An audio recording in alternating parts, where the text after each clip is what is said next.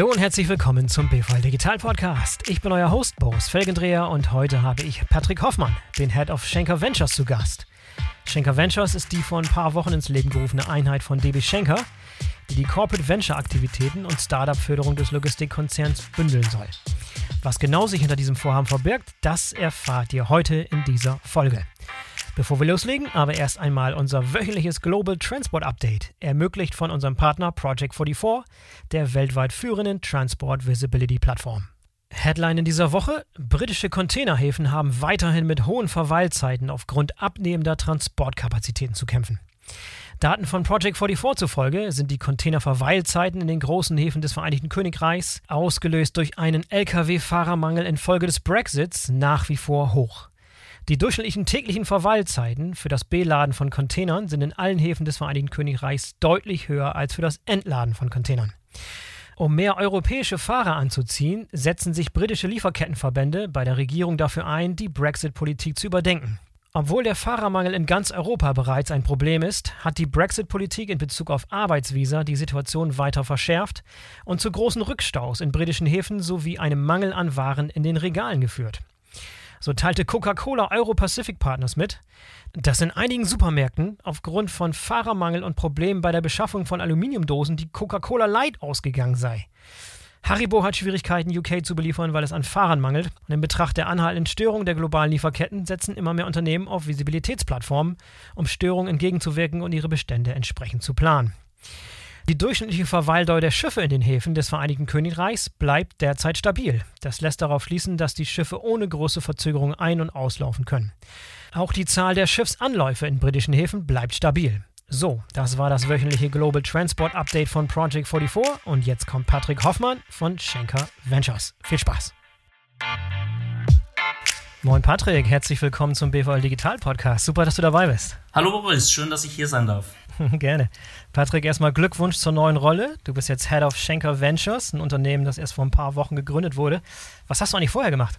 Äh, ich war vorher bei der Avato, aber wenn wir zwei Schritte zurückgehen, so im, im Laufe meiner Karriere habe ich noch mehr gemacht. Ich war, äh, ich war in San Diego und habe dort zuletzt mein MBA, das war so die letzte akademische Station quasi, ah, cool. äh, mein MBA mit dem Schwerpunkt Strategic Management gemacht äh, an der AIU in San Diego, bin dann zurückgekommen und wollte eigentlich so nach, keine Ahnung, Tokio, LA, New York, Sydney und wenn es schlecht läuft, London oder Paris gelandet. Und jetzt ist Essen geworden, oder was? Ja, naja, gelandet bin ich dann in Gütersloh. Oha. Direkt und unmittelbar. In der Tat damals vielleicht ein bisschen früh, so mit Ende 20. Jetzt wohne ich hier gerne, also das vorweg, ich bin da nie wieder weggekommen. Äh, mhm. Aber, oder zumindest aus Ostwestfalen nicht weggekommen. Ich wohne da jetzt gerne mit den Kindern. Damals hätte es wohl auch noch ein bisschen größer, wilder, unruhiger sein dürfen als, äh, als hier in Ostwestfalen. Wie gesagt, aber jetzt bin ich hier gerne hergekommen, bin ich quasi der Liebe wegen. Meine damalige Freundin, heutige Frau, hat gesagt, du, jetzt habe ich da während des MBAs auf dich gewartet. Äh, jetzt habe ich aber hier auch einen coolen Job und wäre jetzt blöd, wenn ich dann äh, den wieder kündigen muss und weiterziehen muss. Und daher wäre es ganz cool, wenn du dir was suchst, was hier in der, äh, in der Nähe oder in der Region ist. Das habe ich dann auch gemacht. Bin bei äh, Bertelsmann, bei der Avato halt gelandet und du hast einen sehr klassischen Weg. So vom bietet sich ja an, ne? wenn man in Gütersloh ist, da ist ja, die Auswahl nicht ganz so groß, aber da hast du ja den großen, den großen Fisch da direkt vor der Tür sozusagen. Ja, das stimmt und ich wollte gerne mit dem Strategic Management Hintergrund gerne in Konzern, das hört sich so aus der heutigen Rolle und aus dem, was ich mache, ein bisschen verrückt an oder widersprüchlich, aber äh. Damals wollte ich das anwenden, was ich, was ich studiert habe und dachte, das geht im Konzern am besten und bin dann, äh, weiß ich so sehr klassisch hätte ich gesagt, bei, bei der Avato als Assistent der Geschäftsführung eingestiegen, für den Geschäftsführer der Avato Distribution damals, also damit auch den Einstieg in die Logistik gefunden habe erste Projekte bekommen, äh, meinen ersten großen Account dann irgendwann als Key Account Manager. Ähm, das war Sony BMG. Da habe ich das erstmal auch wirklich Disruption sehr hautnah erleben dürfen. Das war so Anfang der 2000er. Während das Jahr 2000 noch bombastisch war, kamen dann die ganzen äh, Download-Angebote, vorneweg sicherlich iTunes und äh, hat den Markt in großen Teilen disruptiert. Äh, und spätestens da habe ich mich gefragt, wie viel wie, wie viel strategisches Management kann man denn anwenden, wenn wirklich der Markt sehr turbulent ist, sehr durcheinander ist, sehr, sehr unvorhersehbar ist und dachte, da muss es noch andere Wege geben, mich dem zu nähern. Und das waren so die ersten kleinen Berührungspunkte, dann auch mit anderen Methodiken, später dann Lean Startup, mir zu überlegen, äh, wie kann man denn diese Problemstellung lösen. Aber da, da ist dann halt eine der wesentlichen Stationen gewesen, äh, dass ich die Chance bekommen habe, einen Bereich zu übernehmen. Der war so intern etwas Rudis Resterampe belächelt. Äh, das, der echte Name war Consumer Goods. Da sammelte sich so alles ein bisschen rund um Endkundengeschäfte. Alles, was an, an Artikeln oder Teilen an den Endkunden geschickt werden musste, äh, lag dort. Das war damals noch nicht so viel, weil E-Commerce noch nicht so riesig war. Das waren Prämien für Sammelpunkte von Ölkonzernen oder Fluggesellschaften beispielsweise oder äh, Produkte eines Home-Shopping-Senders, die wir für den versendet haben, äh, bis hin zu Trillerpfeifen und Warnwesten für eine Gewerkschaft. Also so alles, was irgendwie an den Endkunden sollte. Man hat mich gefragt, ob ich den Bereich übernehmen möchte und fand das ganz spannend, weil das so ein bisschen ja, die Wurzeln eigentlich war, wenn wir schon B2C können. Warum denn dann nicht das Thema E-Commerce stärker aufgreifen? Das stand damals noch ziemlich in den Kinderschuhen. Und eigentlich hatten wir insbesondere für diesen Home-Shopping-Sender alles, was man an Prozessen braucht. Von Logistik über äh, Customer Service bis hin zu Financial Services wie Debitorenmanagement oder Risk Management. Eigentlich war alles da. Und wir haben gesehen, dass insbesondere im Fashion-Bereich die, die Shops durch die Decke gingen, auch der großen Fashion-Brands. Und die hatten eine Schwierigkeit, die war ähm, im Prinzip, dass der, die E-Commerce Manager sehr Frontend-affin waren, rund um UX, UI, Produktmanagement. Ähm, und das Backend des des, ich sag mal, des B2B-Geschäfts nicht nutzbar war. Weil so ist halt was anderes, ob ich eine Palette an Galeria Kaufhof schicke oder äh, ob ich ein T-Shirt an Patrick Hoffmann sende. Ja. Und äh, genau in diese Lücke sind wir gestoßen und haben gesagt, wir gibt, gibt einen Bedarf für eine integrierte, skalierbare Backend-Lösung und äh, nachher über eine Akquisition unseres größten Wettbewerbers, weiß nicht, hätte ich gesagt, waren wir auch Europas führende, oder es ist Avato sicherlich daran noch, äh, Europas führender E-Commerce Backend-Anbieter, insbesondere in dem, in dem Fashion-Bereich. Und die Kollegen haben dann einen super Job gemacht, das auch weiter vorzuführen, weiterzuentwickeln, nachdem ich Avato verlassen habe. Und danach gab es noch so zwei, drei Positionen, in denen ich mich so ein bisschen ausprobiert habe und bin dann nach dem bisschen Durchatmen und Ausprobieren über das Thema Geschäftsmodelle, Geschäftsmodelle, Entwicklung äh, zu Schenker gekommen und da sitze ich jetzt und äh, darf das Thema seit rund zwei Jahren verantworten. Ja, sehr schön, sehr schön. Es gibt ja bei Corporates, also bei Schenker, so verschiedene Wege der Zusammenarbeit mit Startups. Ne? Man kann Initiativen aufsetzen, Programme starten, keine Ahnung, Kooperationsteams, ein Büro in Berlin, Company Building, Inkubatoren, Finanzierung und, und, und. Was hat DB Schenker bisher so im Bereich ähm, Startups eigentlich gemacht? Ja, waren in der Tat unterschiedliche Aktivitäten, also bis hin zu Investitionen in beispielsweise Volocopter oder Gino Brothers. Das ist ja. äh, eher aus dem Bereich Startup Management, aus der Innovation entstanden, auf der Suche nach, ich sag mal, Kooperationspartnern, Lieferanten, neuen Technologien, neuen Ansätzen, die die Startups mitbringen. Äh, wo können wir die nutzen? Wo können wir die auch im Kerngeschäft nutzen und einsetzen?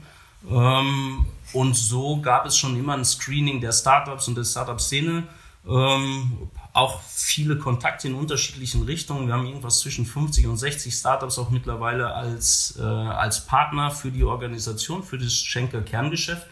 Und, mhm. ähm, und daher gab es diese Ansätze immer. Und wir sehen auch viel Potenzial darin rund, rund um die Startups, rund um Ventures, das ganze Thema Venturing in Summe.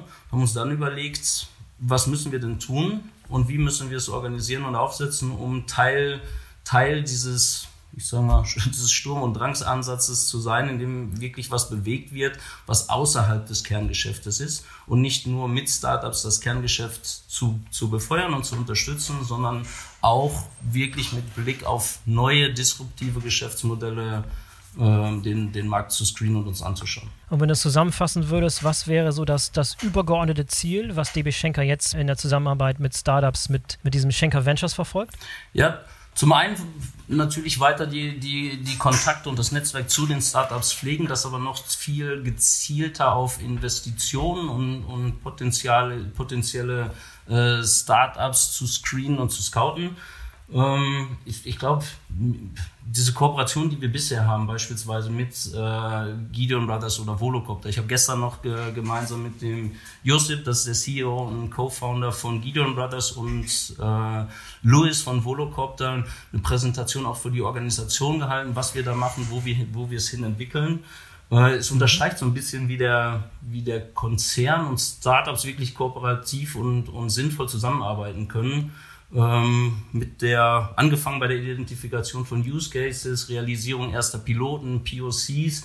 Wir unterstützen halt da, wo wir können, auch die Investitionen und Partner, die wir heute schon haben in dem Umfeld, äh, als Kunde oder mit Zugang zu anderen Kunden mit 150 Jahren, ich glaube nächstes Jahr äh, ist Jubiläum bei uns, mit 150 ja. Jahren äh, Logistikerfahrung, mit gemeinsamen Projekten, Projekten mit Infrastruktur, all das, was wir so als Corporate einbringen können, versuchen wir auch so, so konsequent wie möglich als Know-how den Startups auch mitzugeben und als, als Zugang zu Kunden und Infrastruktur auch realisieren zu können. Und wann und wie ist die Idee für dieses Schenker Ventures, so wie es jetzt existiert, entstanden? Ja, wir haben uns gedacht, äh, wir wollen das Ganze halt noch deutlich zielgerichteter und auf ein nächstes, äh, auf ein nächstes Level hieven. Ähm, so ein bisschen war die Aufgabenstellung, wie, wie nähern wir uns denn jetzt neuen Geschäftsmodellen, Herr Hoffmann? Mhm. So, und äh, dann habe ich gesagt, ja, ich glaube, wir brauchen einen ganzheitlicheren Ansatz. Wir müssen das nicht nur so aus dem eigenen Saft versuchen, intern äh, Geschäftsmodelle zu entwickeln, sondern im Prinzip das gleich, das äh, Ganze über drei, ja, drei Stränge anzugehen. Das ist das Venture Building, wo wir immer noch glauben, mit 76.000 Leuten viel Expertise und auch unternehmerischen Typen, die wir in der Organisation haben, eigene Ventures entwickeln zu können. Das Thema mhm. Venture Capital, ganz, ganz klassisch, aber dann auch eher mit einem man weiß nicht, wie ein Financial Investor sich dem Ganzen zu nähern. Ähm, zu sagen, wir kommen damit klar, Minderheitsbeteiligung zu haben, wir kommen damit klar, nicht die strategische Hoheit über das Venture zu haben, weil ich glaube, das ist ein, ein Fehler, den viele CVCs, also Corporate Venture Capitalists in der Vergangenheit äh, begangen haben, immer zu versuchen, am Ende möglichst viel dieses Unternehmens zu haben, was, es, was das Unternehmen selbst wiederum unattraktiv für, für andere Investoren gemacht hat, was so ein bisschen die Hoheit von den Gründern äh, weggenommen hat, also die Entscheidungshoheit. Und ich glaube, es ist ganz, ganz wichtig, dass die, die Gründer selbst diese unternehmerische Freiheit haben, inhaltlich das Unternehmen weiterzuentwickeln und auch ein Cap-Table haben, also eine, eine eigene Struktur, die sich, die sich anbietet, auch für externe Investoren ähm, und, und einfach alle anderen Investoren mit einzusteigen und äh, das Unternehmen mit Kapital zu versorgen, statt irgendwie so einen rein strategischen, strategisch dominanten Konzern da drin zu haben. Ich glaube, das ist was, was heute nicht mehr gern gesehen wird und wahrscheinlich auch nie gern gesehen wurde. Ja, gab es auch alternative Vorschläge und alternative Wege, dorthin zu kommen? Oder war es mehr oder weniger von vornherein so, lief es darauf hinaus, dass es das wird? Ja, wir adressieren ja jetzt so ein Stück weit alle, alle möglichen Wege. Sowohl das interne Thema in diesem Venture Building Ansatz über das Studio, auch sehr, sehr frühphasig mit externen Gründern gemeinsam an Ideen zu arbeiten, an Geschäftsmodellen zu arbeiten, die zu validieren, die zu explorieren und nachher dann äh, zu gründen. Also die Gründer gründen es logischerweise und wir steigen mit einer Minderheitsbeteiligung da ein. Und somit haben wir eigentlich alle wes wesentlichen ja, Tasten dieser Klaviatur mit in unser Konzept eingebaut. Von den internen Themen über interne Ideen mit externen Gründern zu entwickeln, bis hin zu sich an Startups äh, zu beteiligen. Okay, und das wirklich Neue daran, also ihr habt jetzt Venture Building, was so intern ist, ne? also die Leute in, in, inside von, von, von Schenker sozusagen mit Ideen und die hochziehen, dass ihr dann volle Kontrolle habt. Ihr habt den VC-Arm vorher schon gehabt, ne, mit Volocopter und Gideon Brothers, das habt ihr vorher auch schon gehabt. Und was so wirklich Neues an der Sache ist, dass alles gebündelt wird. Und es gab da zusätzlich dieses, dieses Venture Studio. Das ist neu, das gab es vorher in der Form nicht, richtig? Korrekt, auch, auch der ja. Ansatz Venture Capital. Capital na, natürlich haben wir uns als Unternehmen auch vorher schon an Unternehmen beteiligt, an Startups beteiligt. Und die beiden Beispiele machen es recht gut deutlich. Aber das jetzt auch nochmal strukturiert war mit einem strukturierten Dealflow, das heißt wirklich äh, Analysts oder Investmanager, die sich, die sich den, die Decks, und da kamen wirklich viele, viele rein in den letzten, in den letzten Wochen, die sich die Decks angucken, die Screens, sich die Startups angucken, was kann von, was ist für uns von Interesse, wie ist das, das Team aufgestellt, äh, wie weit ist das Geschäftsmodell schon durch, durchdacht und auch äh, validiert. Von daher ist glaube ich, ist das auch für uns neu, das so konsequent zu machen. Ist allerdings sicherlich nicht neu in dem Markt und der Studio-Gedanke ist tatsächlich was, was ich in der Logistik, zumindest in der Logistik in Europa, so noch nicht, nicht kenne. Und äh, mhm. ist eine Idee, die gemeinsam mit dem Philipp Petresco von MVP Factory entstanden ist, bei der wir gesagt haben, wie können wir denn auch frühphasiger mit den richtigen Ideen wirklich coole Gründertypen zusammenbringen und dann sehr, sehr frühphasig gemeinsam mit denen äh, auf möglichen Ansätzen rumdenken, weil die ehrlich gesagt, die guten Gründer, ohne weiteres halt kein übersteigertes Interesse daran haben, das mit einem Konzern zu machen. Von daher haben wir uns ja. was überlegen und Konstrukt überlegt, indem wir sagen, wir können mit richtig guten Gründertypen gemeinsam auf den richtigen Ideen rumarbeiten, die gründen lassen und dann selber sehr, sehr frühphasig mit einsteigen. Ja, lassen wir gleich noch ein bisschen tiefer eingehen auf das Thema Venture Studios. Das ist sehr, sehr interessant, finde ich super. Aber vielleicht vorher nochmal zum Verständnis. Seid ihr jetzt komplett ausgegliedert oder seid ihr noch bei Schenker drin? Also wie seid ihr im Konzern aufgehängt momentan? Ja, im Moment ist es noch Teil der Schenker AG.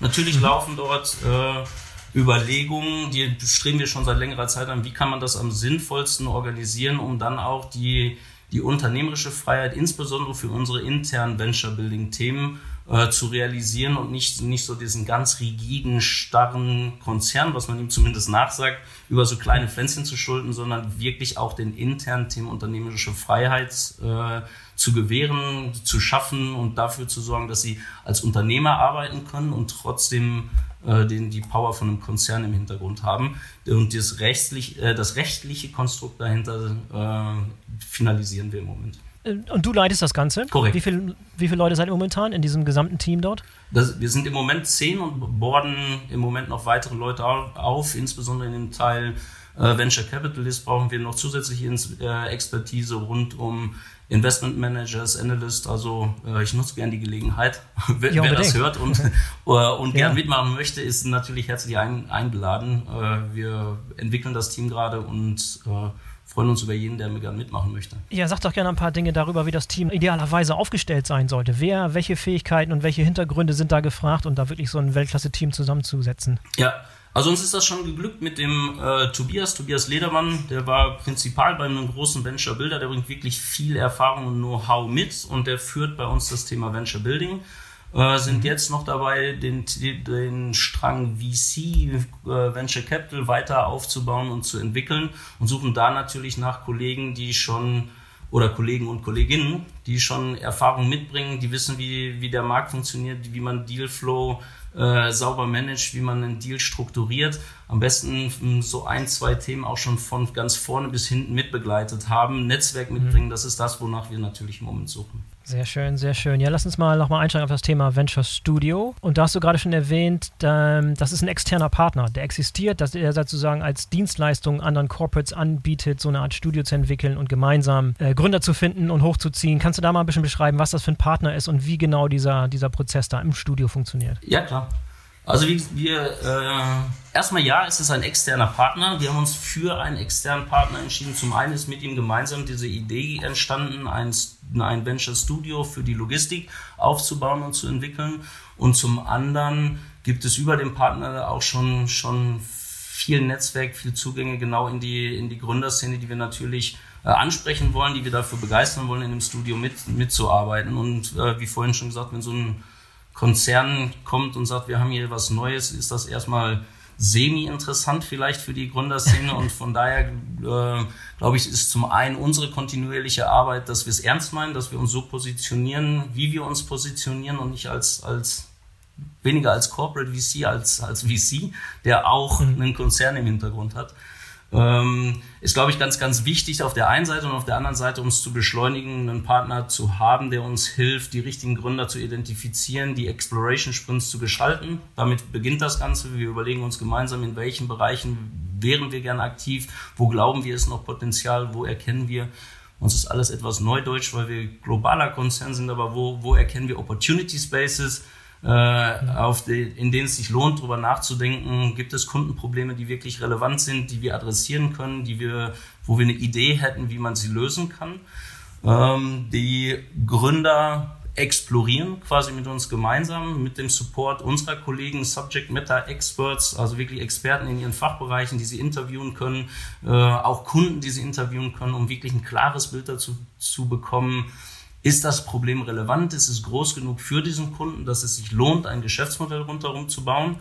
Ähm, wenn das der Fall ist, äh, kriegen Sie auch noch Unterstützung durch Produktmanager, UX, UI, insbesondere von den Kollegen aus der MVP Factory, um so einen, ich sage mal, rundum sorglos Support schon sehr, sehr früh gewähren zu können im Sinne von Zugriff auf die Industrie, Zugriff auf die richtigen Experten, wovon wir uns natürlich erhoffen, ziemlich qualifizierte Pitch dieser, dieser Gründer zu bekommen, die dann mhm. sagen, wir haben die Idee, wir haben sie validiert, äh, wir sind uns ziemlich sicher, es kann funktionieren, das ist die Recherche dahinter. Äh, seid ihr bereit, als Schenker Ventures äh, in das Thema zu investieren? Und dann gründet im Prinzip gründen die Gründer, der oder die Gründer, ähm, weil es sehr stark auch vom Team abhängt, davon bin ich überzeugt. Also ob das Ganze ein Erfolg wird oder nicht. Der oder die Gründer gründen ihr Unternehmen und äh, haben einen festen Deal äh, unter, deren unter den Rahmenbedingungen wir dann in das, in das Unternehmen investieren, um, ich sag mal, diese frühphasigen Aufwände rund um Prototypen bauen, MVP bauen, die Idee wirklich am Markt zu verproben. Dafür braucht man Geld und das ist das Geld, was wir zur Verfügung stellen. Okay, es gibt also im Prinzip, wenn ich es richtig verstanden habe, so zwei Pfade in dieses Studio. Einmal, ich bin ein, ein potenzieller Gründer, ich habe eine Idee und ich bewerbe mich dort oder ich komme mit euch zusammen, ich stelle mich vor, habe die Idee und da ist äh, so echt erster fruchtbarer Boden. Mhm. Aber es gibt auch den anderen Weg, wo ihr mit einer Idee kommt, die vielleicht schon vor, vorselektiert ist sozusagen, die ihr aus dem täglichen Schenker-Business sozusagen kennt und da vorstellt und dann gezielt auf Leute zugeht, die dann als, als Gründer sozusagen fungieren können, richtig? Absolut. Ähm, ja. Gründer, die schon mal gegründet haben, vielleicht auch nicht irgendwie das Unicorn schlechthin aufgebaut haben, aber die gegründet haben, vielleicht sogar schon mehrfach, die die Erfahrung gemacht haben, wie nähere ich mich dem Prozess, was ist denn wichtig, was muss ich validieren, wie verprobe ich das denn, sind natürlich genau das Know-how, was wir brauchen, um unsere eigenen Geschäftsmodelle auch zu verproben. Und wenn wir eine Idee haben, versuchen wir auch die mit Gründern zu matchen, mit erfahrenen Gründern, die äh, sich dieses Themas annehmen, das untersuchen, bearbeiten und dann hoffentlich auch ein Modell entwickeln, in das es lohnt äh, zu investieren. Ja, du hast ja vorhin schon mal so ein paar Vorbehalte schon mal so anklingen lassen. Großer Konzern, wer will da arbeiten und mitarbeiten und so weiter.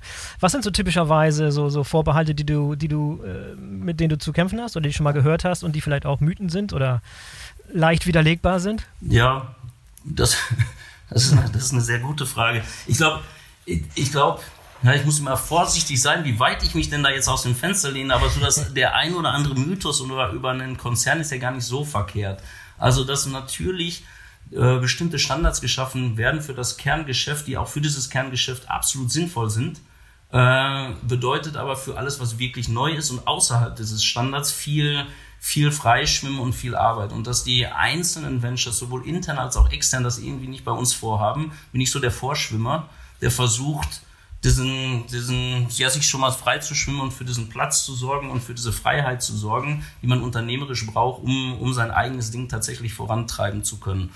Und äh, ich glaube, das ist uns ganz, ganz gut geglückt mit dem Konzept und dem Ansatz, den wir gewählt haben und auch der Überzeugung im, äh, im Vorstand, dass man es wirklich konsequent zu Ende, zu Ende denken muss, dass man nicht diesen Ansatz als CVC erfolgreich umsetzen kann, mit dem Hintergedanken oder Hintertürchen am Ende doch 100 Prozent dieses Unternehmens zu haben oder, oder einen strategischen Einfluss zu bekommen, sondern ganz klar damit klarzukommen, wir haben eine Minderheitsbeteiligung, wir äh, lassen das Unternehmen sich weiterentwickeln, wir, äh, wir erlauben nicht nur, sondern wir wünschen uns auch für die eigenen Themen aus dem Studio, dass es externe zusätzliche Financial VCs gibt, die investieren wollen, sind bereit, auch den am Anfang recht hohen Anteil zu diluten oder zu, zu verwässern über den, über den Lauf der Zeit, um das Startup selbst auch attraktiv für den Kapitalmarkt oder für die VCs zu halten, weil ansonsten stecken wir zwar drin mit dem Know-how,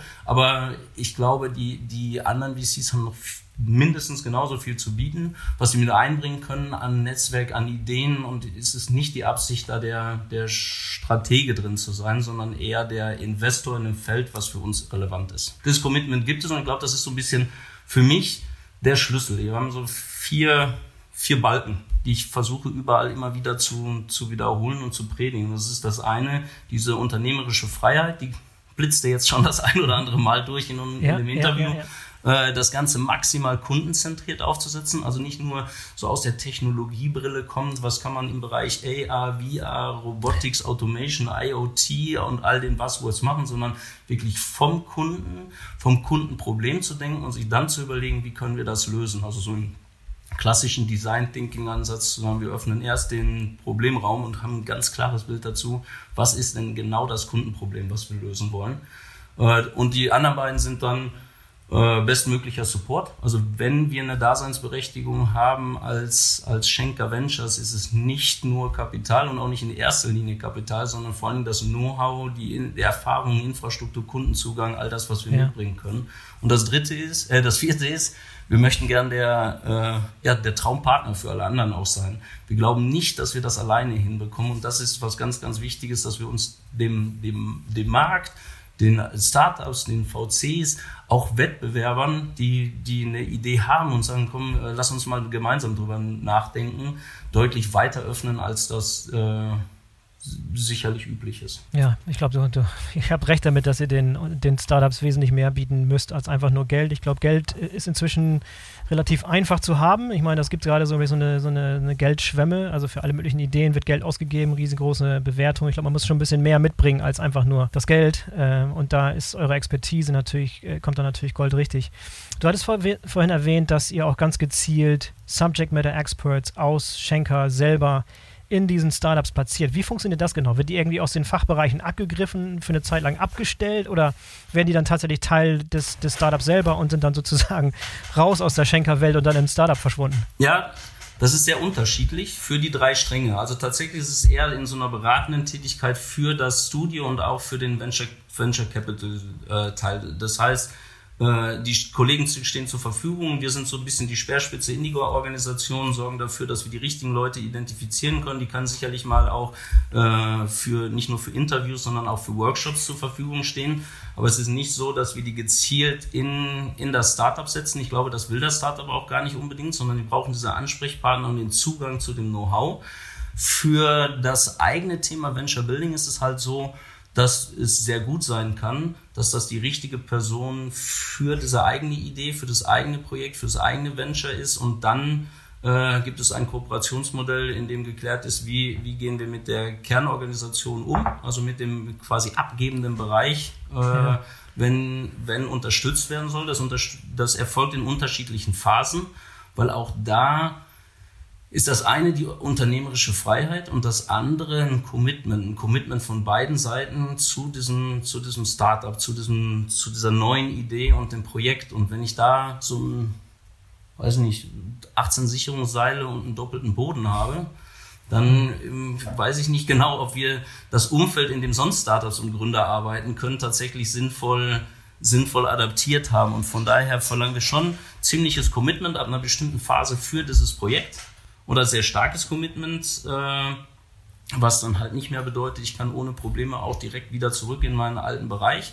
Im Gegenzug muss man natürlich sagen, braucht man Incentivierungsmodelle, die das Ganze attraktiv machen. Also wenn ich da ein erhöhtes Risiko habe, und das hat man in der Tat, wenn man sich ja. auf eins unserer Venture intern einlässt, dann brauche ich aber auch eine höhere Chance auf der anderen Seite. Ja, in dem Venture Studio. Ich kann mir vorstellen, dass der ein oder andere Zuhörer oder eine oder andere Zuhörerin Interesse hat, sowas zu machen, in der Logistik arbeitet, interessante Ideen hat und irgendwie ein bisschen dafür brennt, aber nicht genau weiß, wie man es anstellen soll, weil es ja auch immer noch eine relativ hohe Hürde ist, sich selbstständig zu machen und den Schritt zu wagen und so weiter.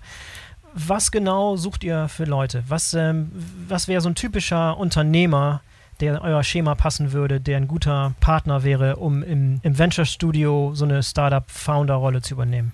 Ja, ich glaube ganz, ganz vorne, mal losgelöst von jeder Spezialisierung und, und fachlichem Know-how, ist so ein, so ein Gründergehen. Also tatsächlich zu sagen, ich bin, bin Unternehmer, ich bin als Typ Unternehmer, äh, ich möchte was, ich möchte was bewegen, ich möchte, möchte äh, Impact haben, ich möchte nicht ich, ich bin kein typischer Konzernmensch, muss man da, dazu mal sagen. Und auch nach den ähnlichen Profilen suchen wir innerhalb des Konzerns, so, so verrückt das vielleicht klingen mag, aber auch da. Ihr sucht Leute, die gar nicht reinpassen normalerweise. ja, gar, gar, nicht, gar, gar, nicht so, gar nicht so verkehrt, aber zumindest, zumindest Leute, die, die sagen, ich, ich brauche nicht mein 9-to-5-Job, in dem mir ziemlich klar vorgegeben und vorstrukturiert ist, wie ich arbeite, sondern die diese Freiheit auch zu nutzen wissen, neue Ideen zu entwickeln, Sachen auszuprobieren, zu validieren, weil das Ganze ist ja nicht ein Geschäft, was schon seit 150 Jahren besteht, sondern was Neues, eine neue Idee und die kann ich nicht in so einem klassischen Management-Execution-Ansatz umsetzen,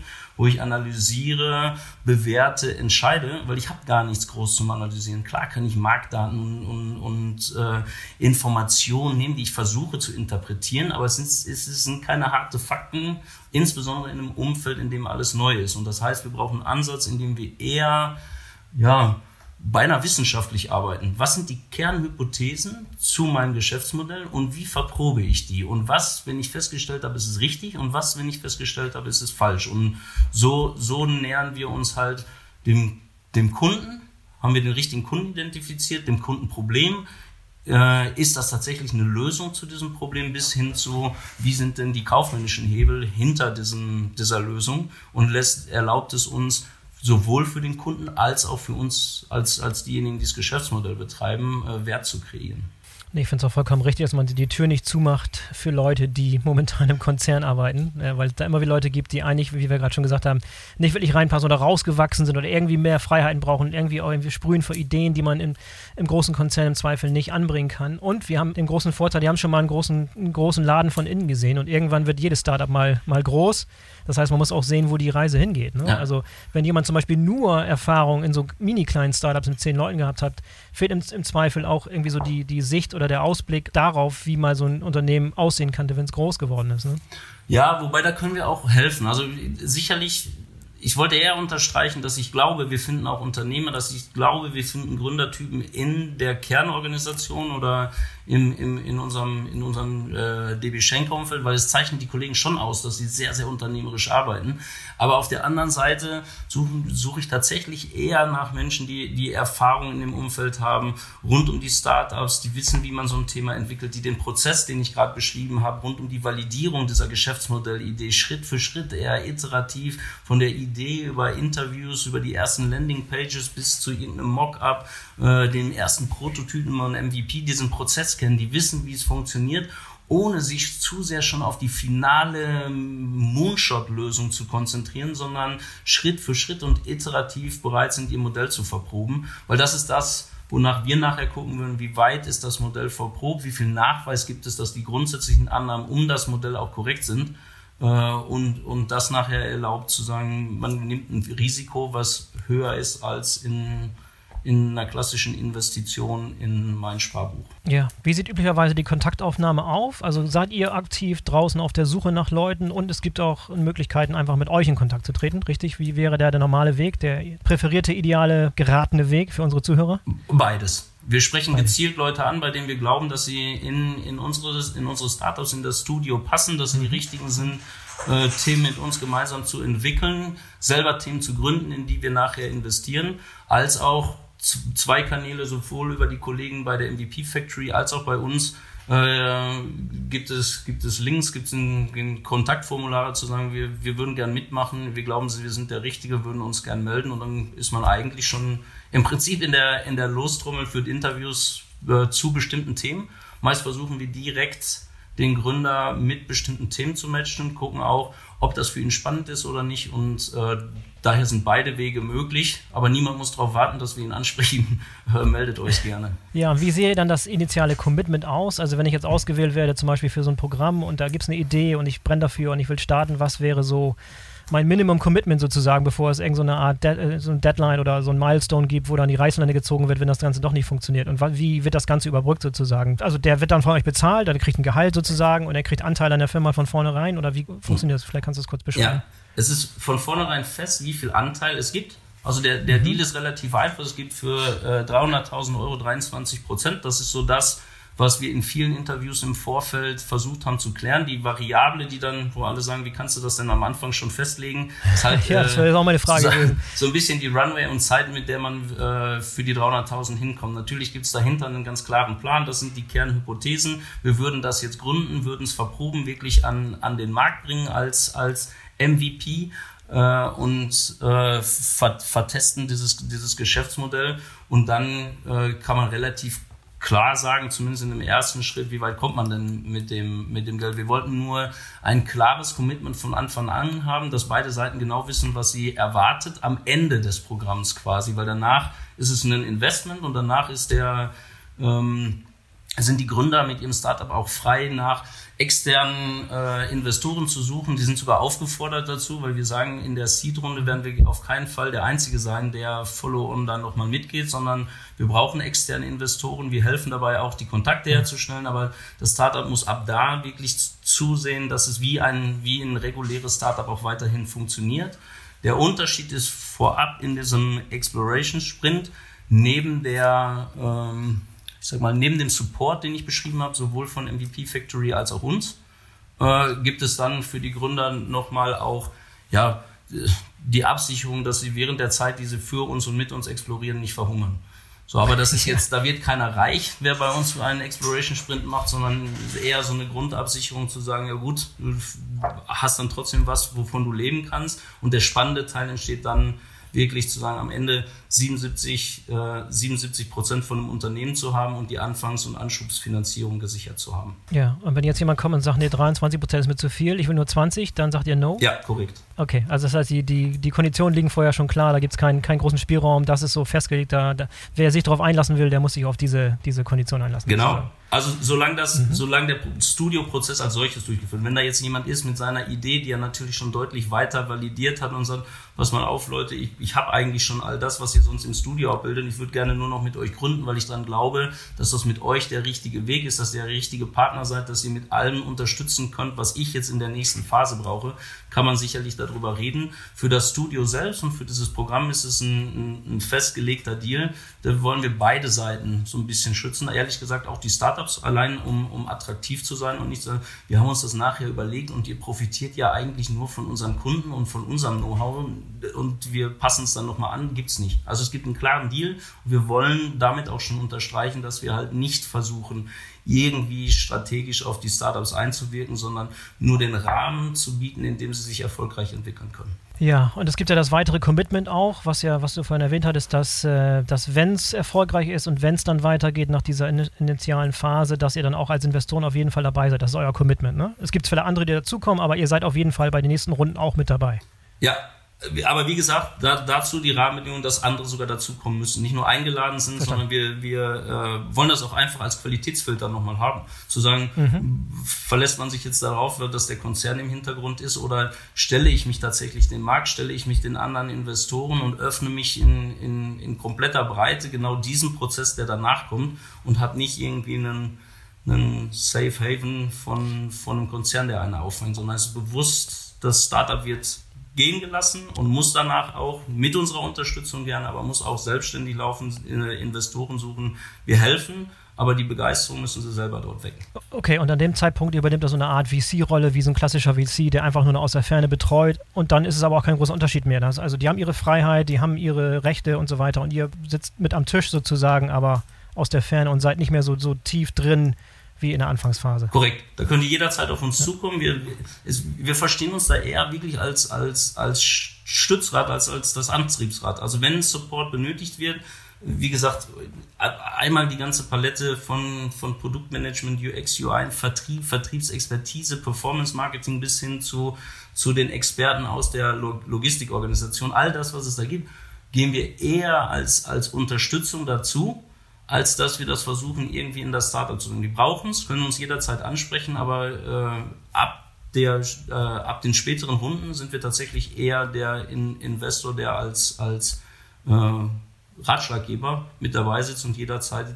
angesprochen werden kann, wenn er, wenn irgendein Unterstützungsbedarf ist. Und ehrlich gesagt, wäre der dann nachher ja auch noch wesentlich attraktiver. Ne? Also wenn es darum geht zu skalieren, zum Beispiel, wenn so ein Product Market Fit da ist, aber dann tatsächlich diese Lösung auch in die Unternehmen zu treiben, in die potenziellen Kunden da von eurer Expertise und euren Kundenkontakten zu profitieren, wäre ja, wär ja blöd, wenn man sich darauf nicht, nicht äh, das ist, ich meine, das ist ja auch mit euer Unique Selling Point, ne? dass ihr im Zweifel diese, diese Organisation hat, die bestehende Kundenkontakte hat, die im Zweifel mal jemand mit reinnehmen kann in so einen Sales Cycle und so weiter richtig? Ja, richtig. Also wie, wie ja. dargestellt, brauchen wir viele Lösungen auch selbst. Also wir, vielleicht sind wir selbst auch direkt der ein erster großer Kunde, haben, haben viele Zugänge zu den Kunden, die wir sicherlich ermöglichen können.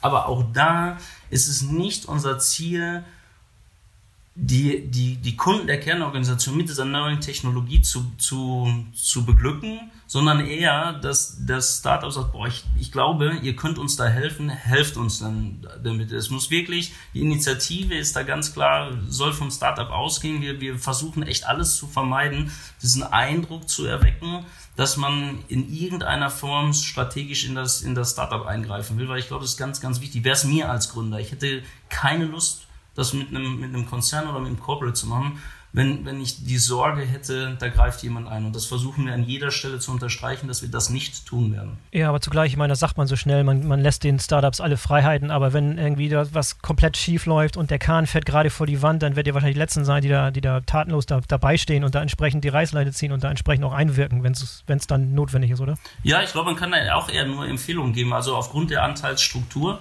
haben wir gar keine, und die ist ja dann bewusst so gewählt, auch schon in dem, in dem Studio haben wir gar keine, keine großen, keine großen Hebel. Wir können natürlich was empfehlen, wenn wir glauben, es geht in die, in die falsche Richtung, aber äh, am, am Ende unterscheidet uns das nicht von einem, von einem anderen VC, der dann auch natürlich irgendwie nochmal Tipps gibt, in welche Richtung man es entwickeln kann äh, oder wen man ansprechen kann für Support. Genau das Gleiche können wir natürlich auch tun. Aber in, wir haben wenig Handhabe, ehrlich gesagt, dann am Ende zu sagen, so ihr müsst jetzt links rum, weil rechts rum der falsche Weg ist. Das müssen und wollen wir nicht, äh, nicht tun, weil, weil am Ende ist das halt genau diese unternehmerische Freiheit. Und wenn die unternehmerische Freiheit nur so weit geht, bis wir glauben, wir sollten uns einmischen, ist, äh, glaube ich, auch keinem geholfen. Von daher versuchen wir das wirklich maximal konsequent umzusetzen, die Startups einfach Startups sein zu lassen. Ja, aber was, sind eure finanziellen Ziele? Die sind wahrscheinlich auch finanzielle Ziele mit verbunden. Ihr wollt damit natürlich auch Geld verdienen. Das, es gibt nicht nur strategische Gründe und irgendwie Technologien ausloten, sondern man will damit auch Geld verdienen im Zweifel. Oder was sind da so eure Ambitionen? Wie soll das Ganze funktionieren und wann soll das Ganze sich tragen? Und wann kommt das erste Unicorn, das alles wieder bezahlt, was ihr vorher reingesteckt habt? Ja, möglichst schnell. aber ja, ich, ich, ich glaube, da machen wir uns nichts vor und haben, haben einen. Äh, ich sag mal, einen Investitionshorizont wie jeder andere VC auch. Ich glaube, es erwartet da keiner, dass wir in den nächsten drei, vier Jahren da irgendwie die, die riesen Exits hinbekommen. Und das nimmt die, den anderen Teil der Frage vielleicht auch schon so ein Stück weit vorweg. Ziel sicherlich in dem, in dem VC-Umfeld und auch für uns, und das gilt auch für das Studio, ist nachher einen, einen guten Exit hinzubekommen. Ähm, wenn alles andere ein Ziel wäre, möglichst schnell Ergebnisse, Deckungsbeiträge oder mhm. sonstige Kennzahlen so aus dem, aus dem Kerngeschäft dafür umzusetzen, dann ist das, glaube ich, das, das falsche Umfeld und auch der falsche Ansatz. Gilt sogar für die internen Themen, weil ich glaube, da geht es eher um ein klares Verständnis von Skalierbarkeit über Unit Economics und über Cost of Goods Sold, über, äh, über Cost of Acquisition, also ein klares Bild davon zu haben, hebelt denn mein Geschäftsmodell? Ist es wirklich skalierbar, als von Tag eins an oder weiß nicht, im ersten, zweiten, dritten Jahr äh, Ergebnisse zu zeigen? Weil ich glaube, das ist was, was man sehr gut von, von, von Startups der letzten 20 Jahre lernen kann. Dass, wenn ich ein klares Bild zu meinen Unit Economics habe, das heißt, wie viel verdiene ich denn mit jeder einzelnen Transaktion, dann kann ich im Hintergrund auch einen einen, einen skalierbaren Apparat aufbauen, schon von Anfang an, der mir erlaubt, möglichst viel Vertrieb zu machen, solange ich weiß, was kostet mich ein neuer Kunde und ich weiß, was bringt mir ein neuer Kunde. Und wenn ich die Kennzahlen einmal sauber habe, dann brauche ich nicht von Tag 1, Jahr 1, Jahr 2 oder 3 direkt auf, auf Ergebnisse zielen, sondern dann weiß ich, auf welche Kennzahlen ich gucken muss, um erfolgreich skalierendes Geschäftsmodell zu haben. Und auch für unsere internen Projekte gilt das so, wobei da natürlich langfristig eher das Ziel ist, wir haben ein erfolgreiches Geschäftsmodell intern, was man vielleicht auch in die Bestandsorganisation integrieren kann, was auch ein mhm. Ergebnis äh, abwirft. Das ist sicherlich für die Startups ganz, ganz weit äh, in der Zukunft auch das Ziel, ein, ein erfolgreiches, profitables Geschäftsmodell dahin zu stellen. Aber das misst sich unseres Erachtens nicht im, im EBIT in den ersten Jahren. Und sind die ersten äh, Projekte jetzt schon angelaufen? Gibt es schon die ersten Startups, die in eurem Studio unterwegs sind? Äh, ja, das noch nicht. Wir, wir, wir äh, laufen gerade durch den ersten Exploration Sprint. Das ist alles noch ein mhm. bisschen, bisschen sehr frisch, um da jetzt schon Ergebnisse raus äh, erzeugt zu haben. Aber ja. es läuft der erste Exploration Sprint. Wir haben wirklich coole Gründer gefunden, äh, die, die äh, in, den, in den Sprints mitarbeiten. Wir haben noch zwei, drei Themen, bei denen wir glauben, müssen vorab noch detaillierter validiert werden, bevor wir sagen, ja, das ist was, wo, wo wir sagen, es macht äh, Sinn, dort auch Gründer draufzusetzen. Aber der Prozess läuft. Äh, und ich gehe auch davon aus, dass wir dieses Jahr sicherlich die ersten Gründungen da sehen werden. Ja, kannst, kannst du ein paar Aussagen machen über euer Investitionsvolumen, was ihr so in den nächsten Jahren erwartet, wie viel in VC und in dieses Studio reinstecken wollt? Ja, das, das kann ich nicht. Ja, kannst du nicht. Ja, ein Versuch wert. Ja, nee, da ist, ist äh, auch, die Frage muss, glaube ich, gestellt werden, aber äh, da bitte ich um Verständnis, dass ich es nicht beantworten ja. mag.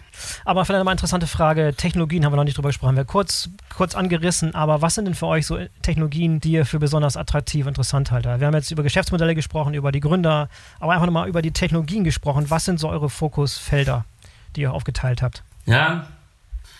Oder gibt es das gar nicht? Doch, doch, das, das, das, das, ja. das gibt es schon, weil ich, ich habe eher die Schwierigkeit, damit mich immer nur von der Technologieseite zu nähern. Also sind wir davon überzeugt, dass irgendwie viele wichtige neue... Nee, macht ja nicht. Deswegen habe ich es ganz, zu, ganz, zu, ganz zum Schluss gebracht. Ja. Als alle, Fra alle Fragen schon beantwortet waren, nochmal die Technologie hergeschoben sozusagen. Ja, ja natürlich gibt es etliche Technologien da draußen, die, die uns auch interessieren, bei denen wir glauben, Kundenprobleme lösen zu können. Aber äh, glauben wir jetzt dran, dass VR, AR, Robotics, Softwarelösungen, IoT, Hyper Automation irgendwie neue Themen darstellen werden?